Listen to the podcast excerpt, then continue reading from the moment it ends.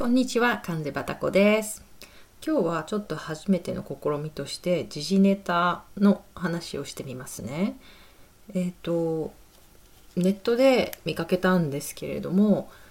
今あのイギリスのエリザベス女王陛下、エリザベス2世陛下ですねのえっ、と旦那様であるエディンバラ公フィリップ王杯これちょっと調べたんですけど 王様の配偶者大いにある人の配偶者っていう感じで王杯っていうのが正式名称みたいですね。このフィリップ殿下が、まあ、今年の今年あるいはこのこの冬去年にも確か一度入院されてその後元気に帰ってこられてたんですけどまた入院しているというニュースはなんか少し前に聞いたんですけれどもあの割と症状が何かその心臓だったかな？何かあの注意を要することがあるので転院したと。最初に入院していた病院から転院したっていうことがニュースになっていました。これねあのあまりよろしくないニュースですよね。まああのイギリスってなんかそもそもっていう話なんですけどイギリスってあの私もちろん日本出身でで日本の一番北最北端北海道の一番北のところの緯度って大体パリぐらいに当たるんですねフランスのパリ。でイギリスってさらにその北にあるんですよなので緯度で言うとかなり高くて まあただですねあのすいませんあの高校生とか中学生の地理で習った知識なんですけどあのメキシコ湾流っていう暖かい暖流がその大西洋側からイギリスのその全土にかけてあの影響を及ぼしているのでそんなに北海道よりももっと上の方にあるのにそんなに寒くはないんですよね。あの特に私の住んでいるところはですね、まあ、あの土地に場所によってやっぱりちょっと内陸の方に入ると寒いところもあるらしいんですけど私の住んでる辺りはなんか本当にすいませんこんな北なのにそんなあったかい感じで っていう感じのそんなに寒くはならないんですけれどもでもね何が冬きついかっていうとあの日本はやっぱりあの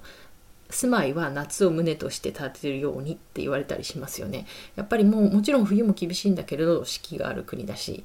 あのやっぱり夏を最優先にしましょうみたいなところがあって夏さえ乗り切ればみたいな感じもあると思うんですけどイギリスはもう明らかに 夏は天国のように気分気持ちの良い季節であの冬がやっぱり山場ですね特に健康面においては。であの緯度が高いことは何を意味するかというとイギリスは白夜にはならないんですけれども夏は結構なんか夜の9時ぐらいまで明るかったりしてその代わり冬はだいたい11月から3月までがねやっぱりきついですね。あの朝の8時ぐらいに日が昇ってでもう4時半ぐらいには日が落ちると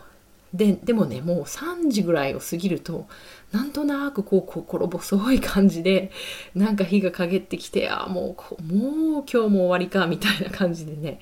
本当にねかなり精神的メンタルにきついものがあるんですよ。なのであの季節性のうつみたいな人ももちろんたくさんいますしもうあのそのうつみたいな症状じゃなくてもやっぱりあの私今の介護業界で働いてるんですけどそちらのいつも尊敬してる社長であるボスも言ってたんですけどやっぱりなんか、ね、この11月から3月の間にかけて、まあ、利用者さんの健康が思わしくないとか入院するとか、まあ、あるいはもう亡くなってしまうとかね、まあ、そういう業界なのでね あのもうそういう季節なんですよね。なのでまあちょっと入院っていうニュースを聞いてまあ当然だろうなっていうのとあとは結構心配だなっていうのはありますね。うん、あのえっ、ー、ともう一つ介護業界ついでであのお話しすると,、えーと、これ夕暮れ症候群っていうらしいんですけど私も最近知ったんですけれども多分イギリスではサンダウンシンドロームって言って言ってるやつだと思うんですけれどもあの介護特にその施設で暮らしていらっしゃってで、まあ、地方もあったりするような方たちの場合あのやっぱりその夕暮れ時になると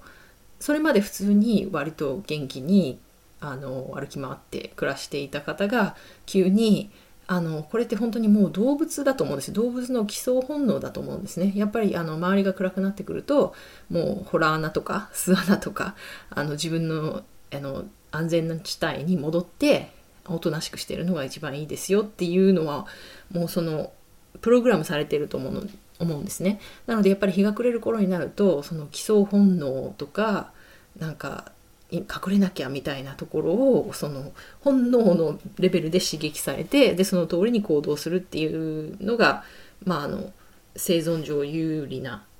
ことだったので多分それをただ私たち人間はそのもう日々あの あの元気な間はその理性で押さえつけて いやそんなこと言ってなくてでもまだ仕事だしとか あのいっぱいね蛍光灯がいっぱいついてるようなオフィスで普通に働いてたりとか、まあ、するわけなんですけれどもやっぱりその地方が進んだりするとそういう部分が弱ってもう本能のままにあの私のいる場所はここじゃない帰らなきゃって言ってなんかこう脱走施設から脱走しようとしたりあとそういう具体的な行動に出なくてもなんかふもうとにかく不安でなんか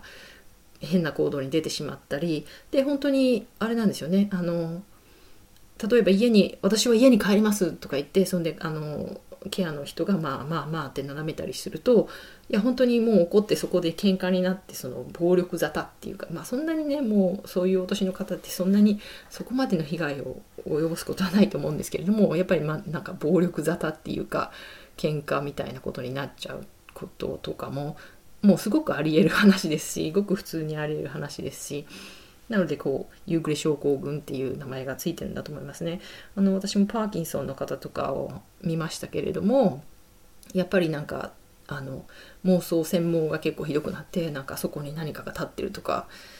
あれ見た？あんな今これ見た？とかなんか私は見えないんですけどあれ見た？とかいうふうに確認されたりとかそういうことありますね。なので、やっぱり人間って そういう、そういうこと、そういう本能レベルでのその太陽の動きとか、外の、外のあの明るさとかに影響されてると思うんですよね。うん。なんか横道にそれちゃいましたけれども。で、フィリップ殿下の容体心配ですねっていうのと、あと、日本でも結構有名になってると思うんですけれども、ネットフリックスで、ネットフリックスのオリジナルドラマで「ザ・クラウン」っていうのがありましてこれもう何年か前から放送されてるんですかね。あの私実はそんなに見てないんですよ。結構もう長いことやっていて、えーと、これいわ今のエリザベス2世女王陛下の、まあ、生涯というか主にその即位にまつわる部分から即位のちょっと前から始まって一生涯を追い続けるっていう体裁のドラマで今もう結構進んでなんかもうチャールズ皇太子はもう離婚したとか そういうそのかなり進んでるんですけど私最初の方の数話だけ見ていやすごくよくできてるなと思いました。本当に素晴らしい脚本だなそうでこれ別に王族が関係して作ってるわけじゃないからどこまで信憑性があるかって言われたらあくまでも作り話なんですよね。ただ作り話っていうけれども全てその政治上の出来事とかその時々の首相とかまあ時事問題も全部組み込んでるのでそのやっぱりリアルすごくリアルだしでかつそのこれねすごくいいいいなんかエピソードを聞いたんですけどなんでこのドラマがザ・クイーンじゃなくてザ・クラウンって呼ばれているかっていうとあのつまりあのエリザベス女王陛下はもちろん生身の人間でいらしてで人間としてのもちろんいろんな感情も持っている女性なんだけれどもあのそれとは別にそのクラウンという仕事をもう生まれた時から運命づけられている仕事を実は生まれた時からじゃないんですけどねあのあのあのかの有名なシンプソン夫人と駆け落ちしてしまったあのエリザベスエリザベスじゃないエドワード8世という王様があの即位しなかったからこそエリザベス2世っていうあの今のあの